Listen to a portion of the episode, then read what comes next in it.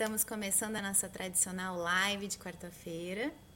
Hoje o nosso assunto é sobre benefício assistencial e nós vamos falar sobre os requisitos para concessão, como se cadastrar no CAD único, como é feita uma perícia médica nos casos de, de deficiência, né?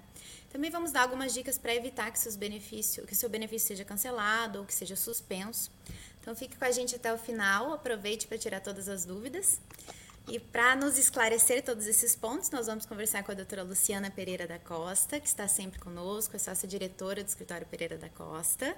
Boa noite, doutora Luciana. Boa noite, Boa noite Letícia. Letícia. Boa noite então, aos nossos ouvintes. É, e também a gente está muito bem acompanhado hoje pela doutora Giovana Lenner, né, que é parte da nossa equipe, uma profissional extremamente competente, dedicada e que cuida especificamente do processo administrativo dos requerimentos beneficiários. Então, ela está com tudo na ponta da língua. Boa noite, doutora Giovana. A internet vai nos deixar na mão? nos ouviu, doutora? Boa noite, doutora Boa Letícia. Noite, doutora Boa noite a todos. Boa noite a todos. Bom, então Vamos começar explicando né, o que, que é o benefício assistencial. Muita gente conhece como LOAS, muita gente acha que é uma aposentadoria. Então, doutora Luciana, o que, que é o benefício assistencial? Qual que é o valor desse benefício?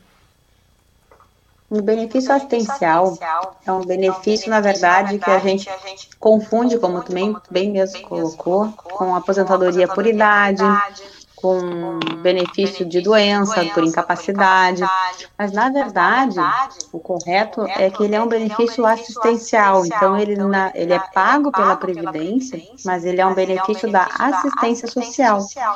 A gente tem a saúde, a previdência e a assistência social, são o tripé que, que vamos dizer assim, formam a Seguridade Social o B benefício assistencial, ele faz parte da assistência social. Então, ele tem um caráter diferente, que não é um caráter contributivo, diferente da, do benefício previdenciário, que exige uma contribuição, normalmente prévia, que a gente sempre usa a analogia do seguro, de bater o carro e tal, nada disso vale quando a gente está falando de assistência social. Aqui sim, a gente está olhando para aquelas pessoas de baixa renda, e que, ou por uma condição de idade avançada, ou por uma condição de deficiência, elas têm direito a uma ajuda de um salário mínimo. Também ele não tem o, a questão do décimo terceiro, é um benefício só mensal.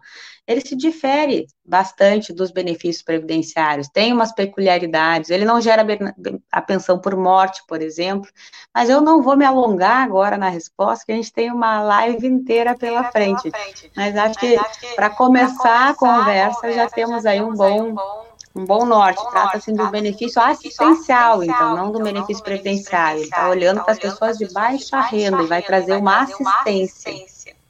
Ótimo, doutora. Essas, essas considerações a gente já vê que tem bastante diferença, apesar das pessoas confundirem bastante com uma aposentadoria, né? Então tem essas diferenças de não ter ou não ter o, décimo terceiro, enfim, é, não ter esse caráter de, de contribuição. Então, não necessário, às vezes a pessoa nunca contribuiu na vida, nunca fez um recolhimento e pode ter direito a um benefício assistencial, que é o conhecido LOAS, né? E aí, além da baixa renda, eu queria. Vamos ver se a doutora Giovana vai conseguir retornar, mas enfim, vamos falando um pouquinho dos requisitos, né, do, do para conseguir claro. o benefício. Então nós temos a baixa renda, que a doutora já falou, tem o benefício assistencial ao idoso, e aí seria para as pessoas com 65 anos ou mais, né, doutora? Isso, Isso correto. correto. A pessoa, a pessoa, o idoso que a gente está considerando aqui é 65 anos de idade ou mais. E aqui é interessante lembrar que não é o, uh, não há diferenciação de sexo, né?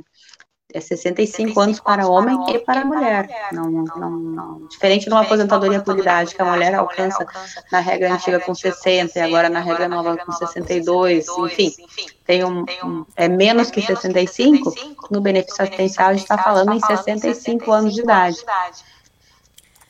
Doutora Giovana está nos ouvindo? Conseguiu restabelecer a conexão? Está nos ouvindo bem?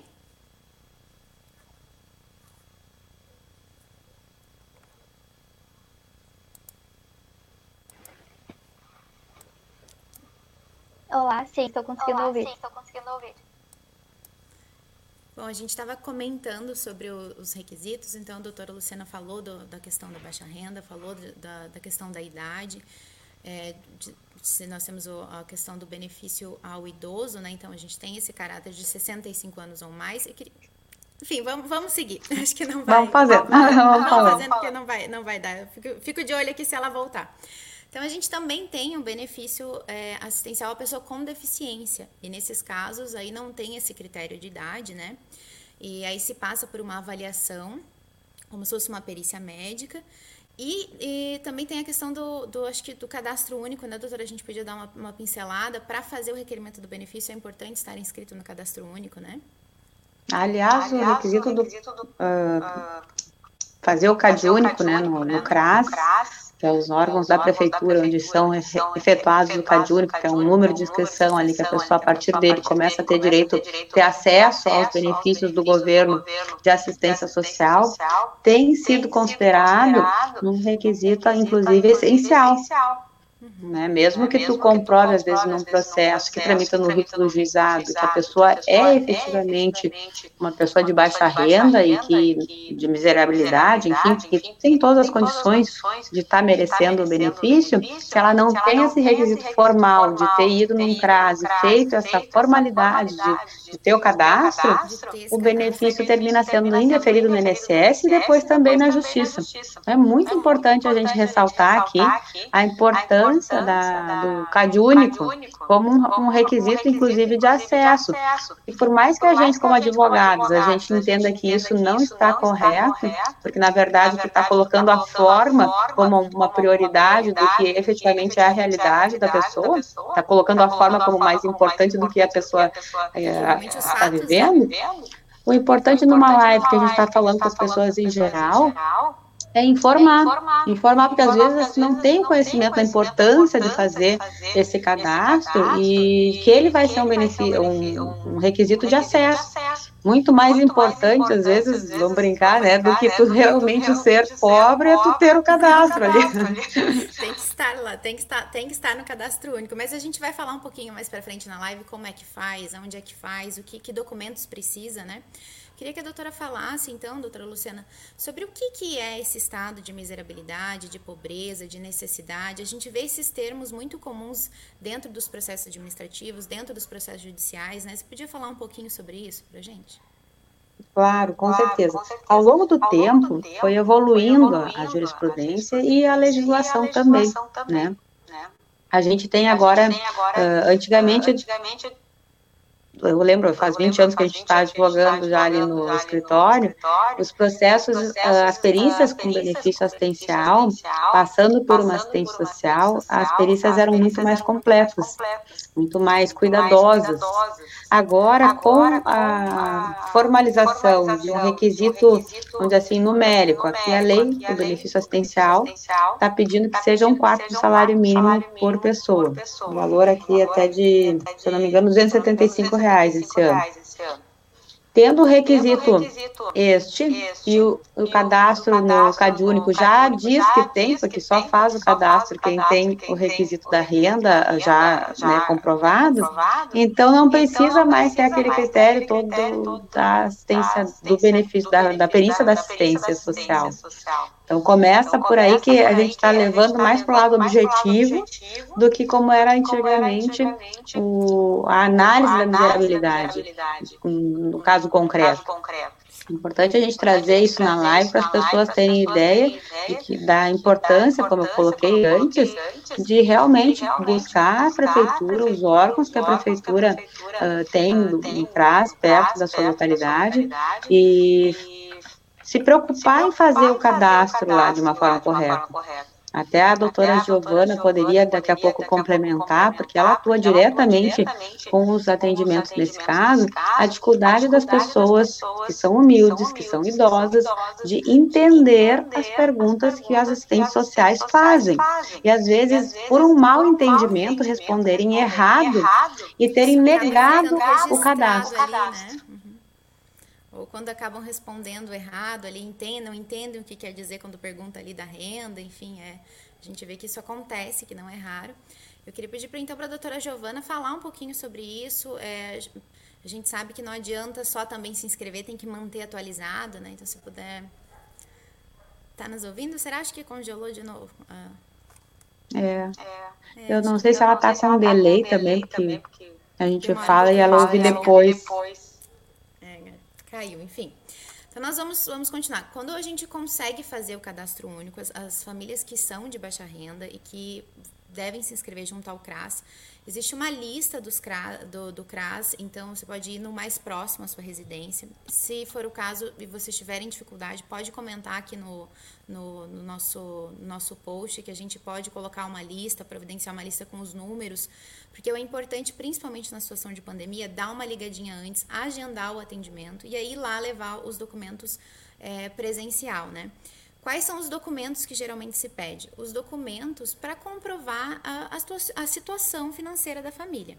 Então, certidão de nascimento dos filhos, é, certidão de casamento para aqueles que são casados ou divorciados né, com a verbação do divórcio, RG e o CPF para os maiores de 16 anos.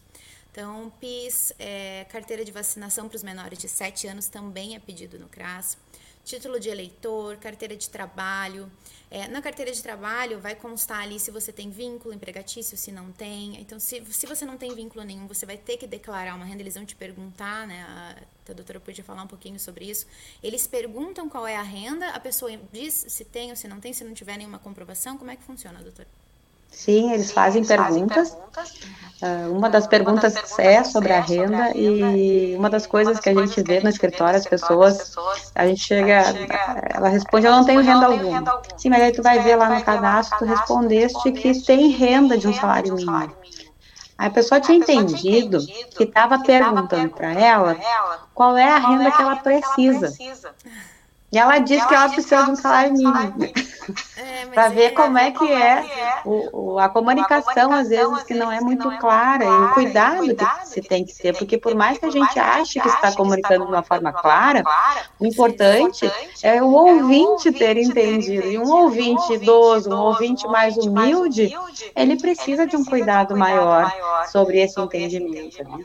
Os documentos que tu colocaste ali são necessários, mas assim, talvez a gente colocar no sentido de que não são, se a pessoa não tiver todos, tiver alguns, tiver um, não tem problema. Vai, né? É importante é ir e vai, ir nessa primeira, se for necessário mais, assistente social vai pedir alguma coisa, mas enfim, é importante é levar o seu documento de identificação e ir. Então a gente já está trazendo aqui alguns a mais caso você tenha, tenha organizado, mas não deixe de fazer o cadastro porque ele realmente é muito importante, né?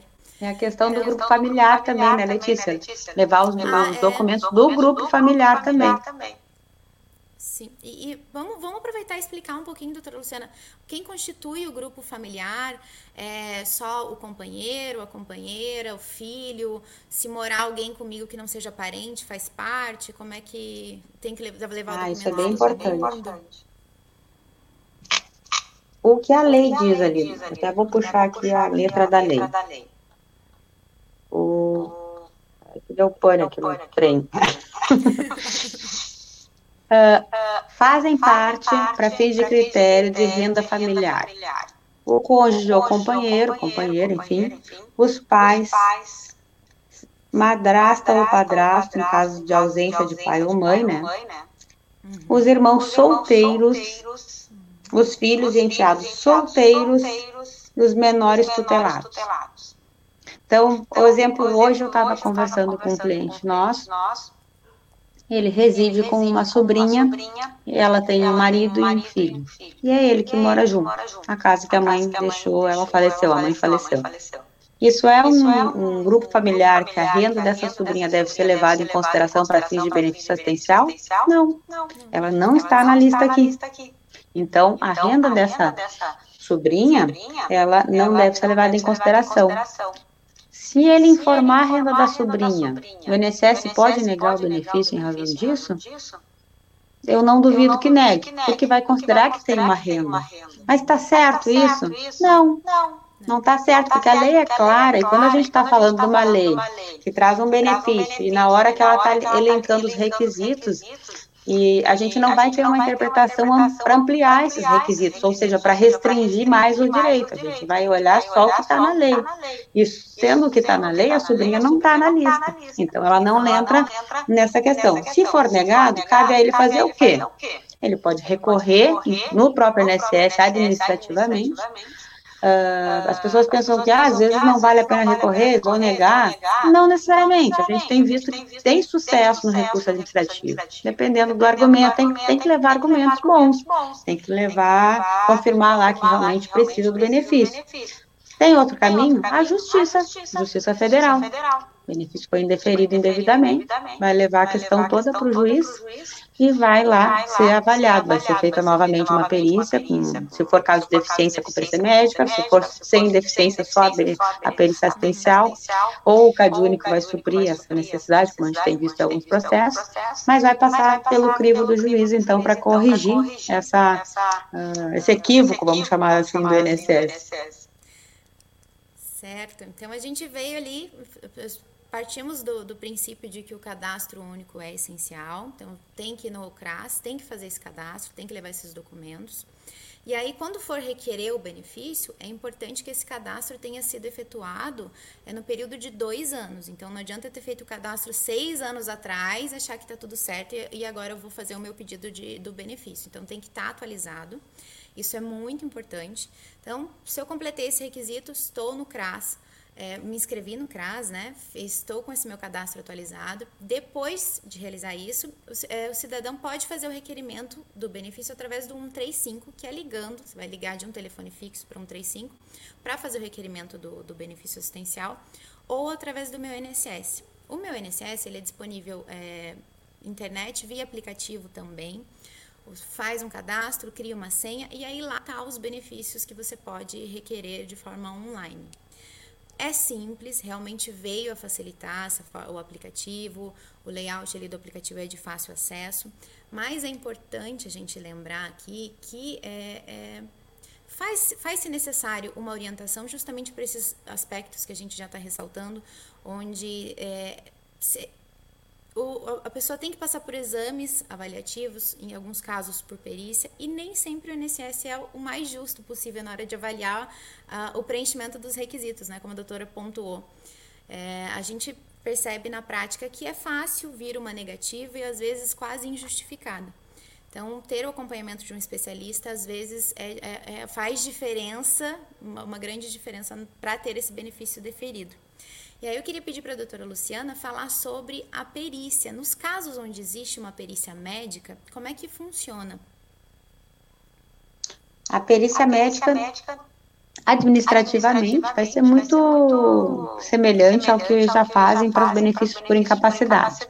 Então, a gente vai ter o agendamento na perícia com o perito do INSS Neste dia é importante que a pessoa leve a documentação médica toda, que diz de toda a situação dela uh, de saúde. Muitas vezes leva-se só de um problema, não de outro.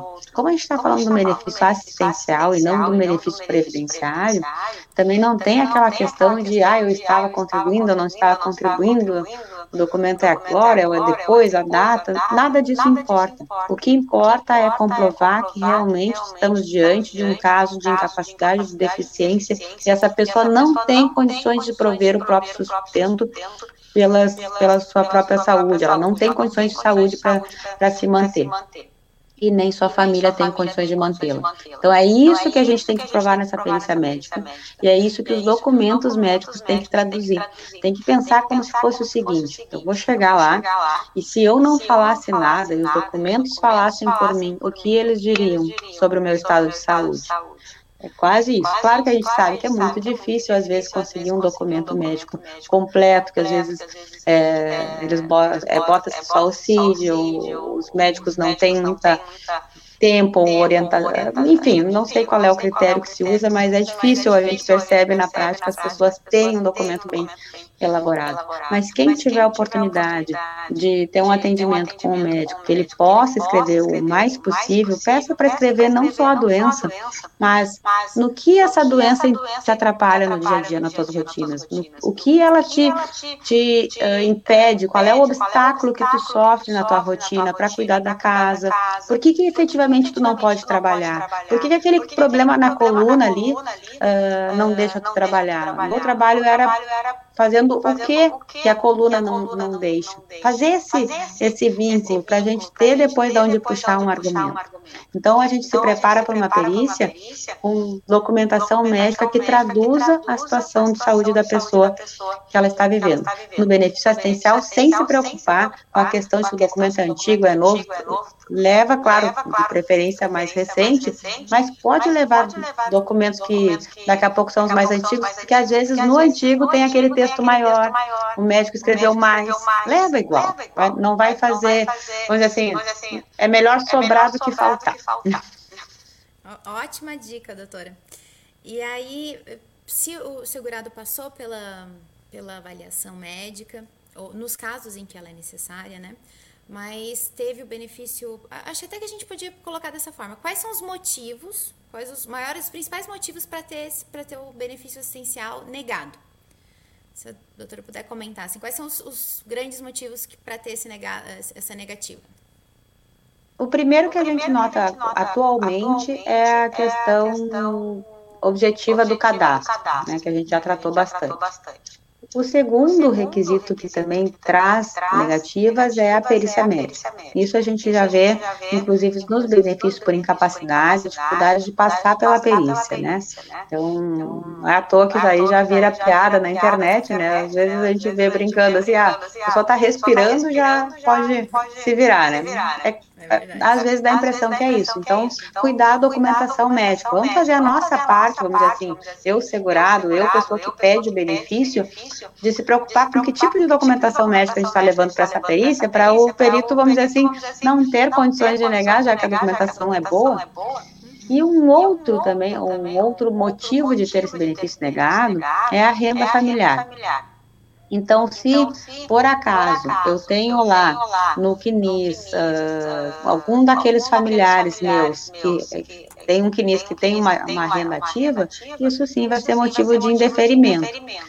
Vou levar isso para a justiça e vou levar de que forma? Vou trazer o argumento correto. Não vou dizer que aquela pessoa não mora lá ou dizer que ela não tem aquela renda. Isso está lá, é, são os fatos, está provado. Eu vou é argumentar no sentido de que. Não sei se minha voz está tá bem.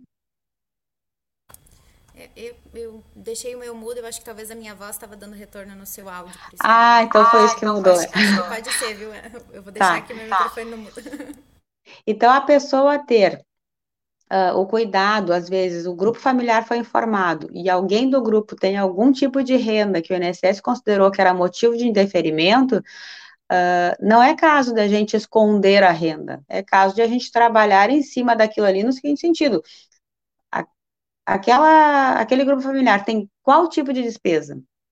Qual tipo de, de receita? Quantas pessoas vivem daquilo ali? E aí refazer a, o cálculo do, da renda de um quarto salário mínimo e aí ver se a gente está enquadrado ainda. Então, não é um cálculo tão simples assim, ó, ganho tanto e divide pelo número de pessoas. Tá, e as despesas? E as despesas obrigatórias? E aqueles remédios que, que o devia estar tá sendo fornecido pelo SUS e não são fornecidos, eu tenho que comprar. Isso aí não vai ser abatido? As despesas necessárias que a gente tem que ter. Então, isso pode ser levado num processo, num recurso, e é importante. Então, quando a gente prepara para um processo de benefício assistencial, a gente precisa estar atento aos aos requisitos ali, e é neles que a gente tem também os gatilhos para negativa. Então, a gente tem que estar bem amparado nisso. Por isso, a importância, como tu bem colocaste, de procurar uma ajuda especializada. As pessoas que estudaram para fazer, uh, trabalhar na matéria previdenciária, normalmente uh, vão ter o maior prazer de fazer um atendimento como esse e explicar desde lá o início como é que faz o cadastro no CRAS, uh, quando perguntarem sobre a renda, qual é a pergunta que efetivamente está sendo feita, então, para te poder responder corretamente. Então já fica a dica, né, que é importante guardar os gastos, eh, os comprovantes de gastos com medicação, enfim, ter como comprovar esses gastos extras, né, para quando nesses casos onde ultrapassa o limite da renda. E aí a gente pensando, uma vez concedido, se está tudo certo, se esse benefício pode ser cancelado um dia. Como é que funciona isso, doutora Luciana? Ele é um benefício, que, vamos dizer assim, ele não tem um caráter, permanente, permanente, né? Ele, né? ele tem, a gente pode ver pelos requisitos do, de concessão, que a renda, a própria renda, e esse cadastro da prefeitura, o CAD único, ele exige uma atualização, como tu bem colocaste, a cada dois anos ou a cada ou quando houver mudança tanto na renda quanto no grupo familiar. Então, ao ver, havendo alteração daquela situação de fato, que antes me dava o direito, me, me dizia que eu cumpria os requisitos, agora, se o grupo familiar mudou e entrou alguém que tem uma renda alta, se eu mesmo passei a ter renda, se a deficiência que eu tinha antes, por um tratamento, ou por um milagre, ou por qualquer motivo, ela não existe mais, aí a gente vai ter, sim, uh, motivo para esse benefício ser revisto. Como é que é o procedimento? O INSS vai chamar para uma perícia, vai chamar, então, para uma, uma reavaliação, e nisso vai pedir os documentos novamente, e aí vai verificar se os requisitos não mais estão cumpridos e pode sim cortar. Então, tem um procedimento aí, tu vai ter espaço para se defender caso tu não concorde com a resposta, com, uma negativa do INSS, desta, nessa oportunidade tu tem recurso também, então é um processo, como a gente diz, né, e agora acho que as, as pessoas estão cada vez mais instruídas e informadas, a gente pode até usar uma expressão do direito, é o devido processo legal, vamos guardar essa expressão que ela é importante, tu ter direito de defesa, ter direito de se manifestar sobre o que te interessa, isso é muito importante, então, diferente disso que eu estou falando, está errado, não pode. E aí, como é que eu me socorro? Ah, doutora, eu sou um Zé Ninguém. ninguém é um Zé Ninguém. Todo mundo é cidadão, todo mundo é igual de, perante a lei, né? E a gente tem que fazer isso valer. Não foi respeitado o teu direito? Procura ajuda para a gente entrar com uma medida judicial, se for o caso. Certeza, né? doutora Luciana, muito bem pontuado. Realmente é importante a gente lembrar que a concessão de qualquer benefício previdenciário, então, tem um processo administrativo rigoroso. A gente acabou de falar ali vários requisitos, várias é, características que são analisadas minuciosamente. Então, é justamente essa a finalidade do processo administrativo, né? Então, constatar o cumprimento desses requisitos para conceder. Então, uma vez concedido, é, para ter um cancelamento, esse cancelamento tem que acontecer dessa mesma forma, havendo um procedimento de, de um procedimento rigoroso para verificar se realmente esses, esses, requisitos deixaram de existir ou se foram, é, enfim, se foi concedido de uma forma irregular, né? É, nesse processo deve ser respeitado os princípios constitucionais, como a doutora colocou, do, do contraditório, da ampla defesa.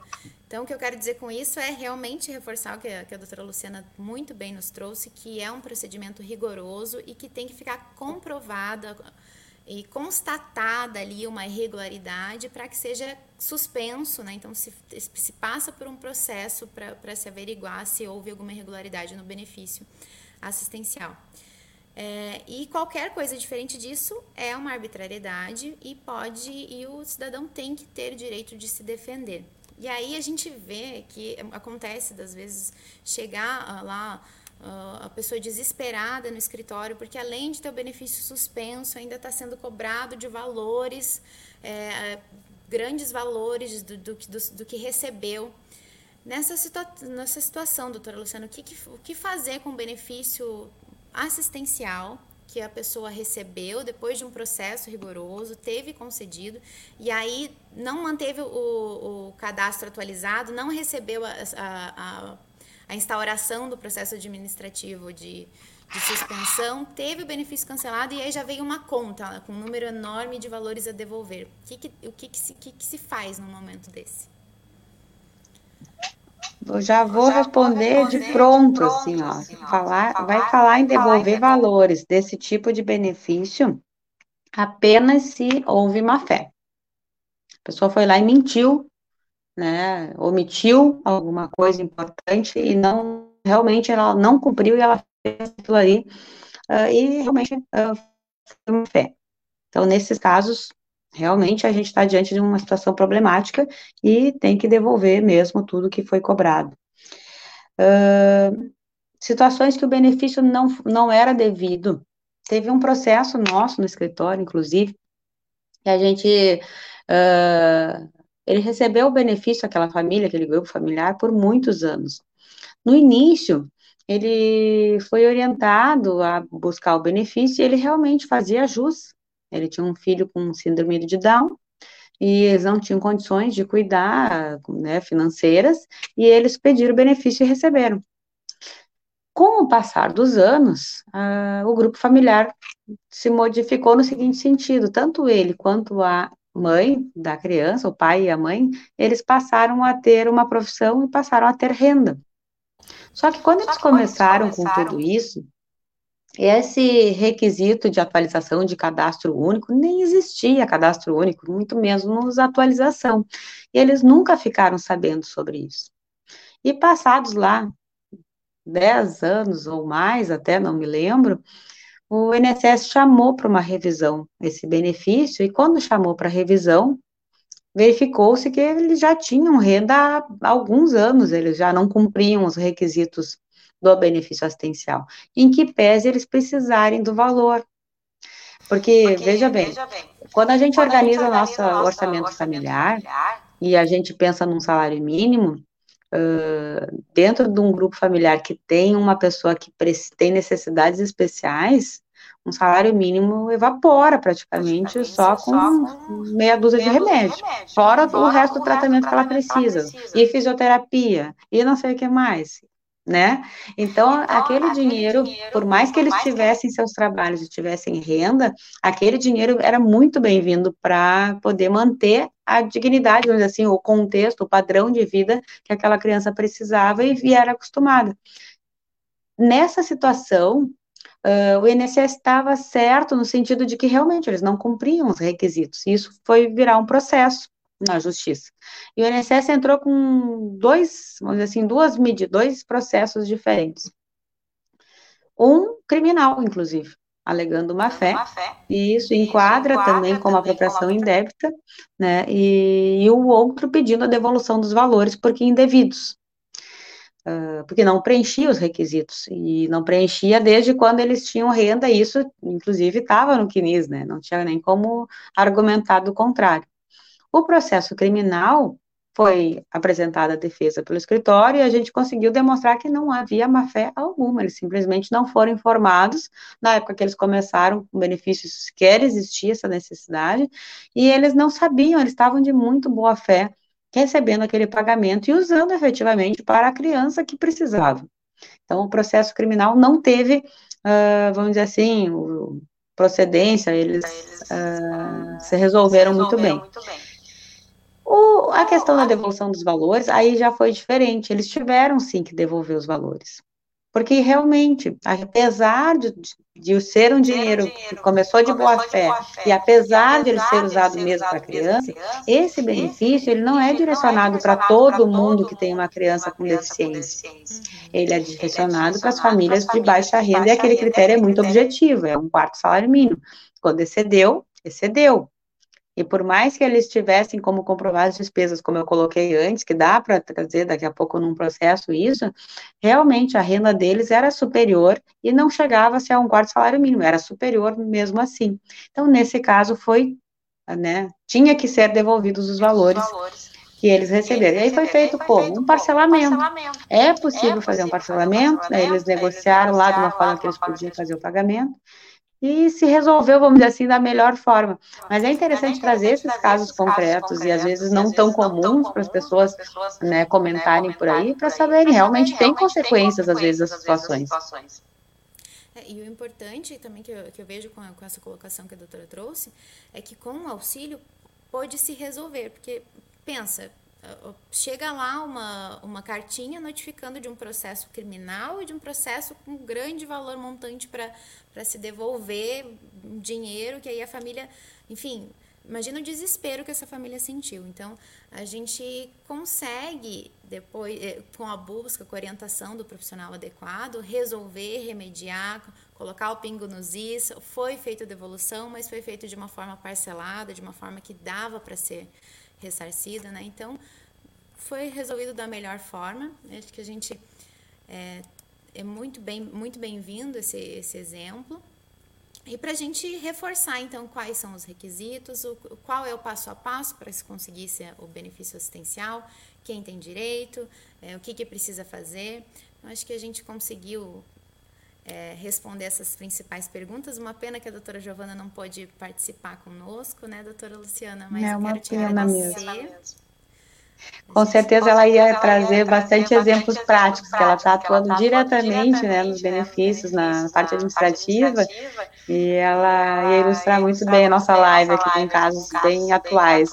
É, ia poder contribuir, porque a gente sabe, diariamente recebe esses, os, os, pedidos de diligência do INSS, quando falta algum benefício, quando falta algum documento, o INSS manda lá um, uma cartinha dizendo o que, que precisa. Então, a doutora Giovana é a que fica ali especialista e, e faz os requerimentos e resolve esses problemas, essas, todas as, essa parte do processo administrativo, ela é nossa, nosso braço direito no escritório. Então, mas ela já estava aqui disposta a participar da live, né? Infelizmente não deu certo, fica para uma próxima. Ah, com certeza vamos chamá-la numa próxima. É verdade. Quero agradecer a todos que participaram, a gente, nossos colegas aqui do escritório, então, o senhor João, que sempre participa conosco também, nos acompanha. Então, muito obrigada. A gente fica muito feliz com a presença de vocês. Obrigada, doutora Luciana, por mais essas informações. É um prazer estar aqui com você. Então, boa noite. Muito obrigada, Letícia. Foi um ótimo bate-papo também. Adorei a nossa conversa. Informativa, como sempre, né? Espero que as pessoas também tenham gostado tanto quanto nós. Ah, eu vou, vou dar, vou contar nossa novidade. A gente está no Spotify agora, o Pereira da Costa. Então, nossas lives saindo daqui, a gente carrega lá no Spotify. Quando vocês quiserem ouvir um podcast, nossas lives estão virando podcast. Então, curtem lá também. Beijo, gente. Muito bem. Tchau. Parabéns. Parabéns. Boa noite. Boa noite.